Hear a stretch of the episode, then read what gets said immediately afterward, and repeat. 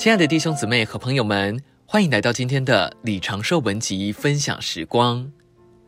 今天的信息要跟大家分享隔离的墙。雅歌二章八节和九节说道：“听哪，是我良人的声音；看哪，他窜山越岭而来。我的良人好像羚羊，或像小母鹿。他站在我们墙壁后，从窗户往里观看，从窗棂往里探视。”这幅图画给我们看见，这个追求者的良人正在窜山越岭。不久以前，主与他还在严验所，但现在他仍在屋内，而主却在墙外。有一道墙把他们隔开，这描绘出追求者和主之间有了一些阻隔。我们仍在安息并享受，他却在窜越。我们有我们的性格，他有他的性格。我们有我们安息的个性。他有他跳跃的个性，但是赞美主，墙壁几乎总是有一些开口，他仍然能够从窗户往里观看，看见追求者。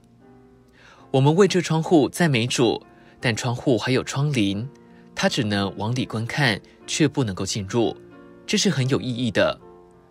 雅歌是一首诗，在这里描绘出一幅图画，有一道墙是有窗户的，而这窗户是有窗棂的。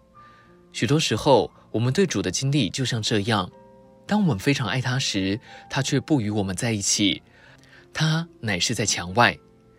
但是有一个开口，让他可以看见我们，我们也可以看见他。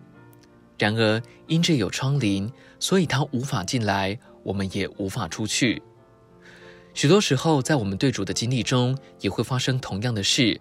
我们与他之间有点间隔，但彼此仍然能够看见。不过，我们无法过去，主也无法过来。然而，追求者的确听见了主的声音。他说：“是我良人的声音。”他听见主的声音，主似乎在说：“起来，不要再叹息，要从屋子里出来，不要停留在你的光景里。”今天的分享时光，您有什么摸着吗？欢迎留言给我们。如果喜欢今天的信息，也欢迎分享出去哦。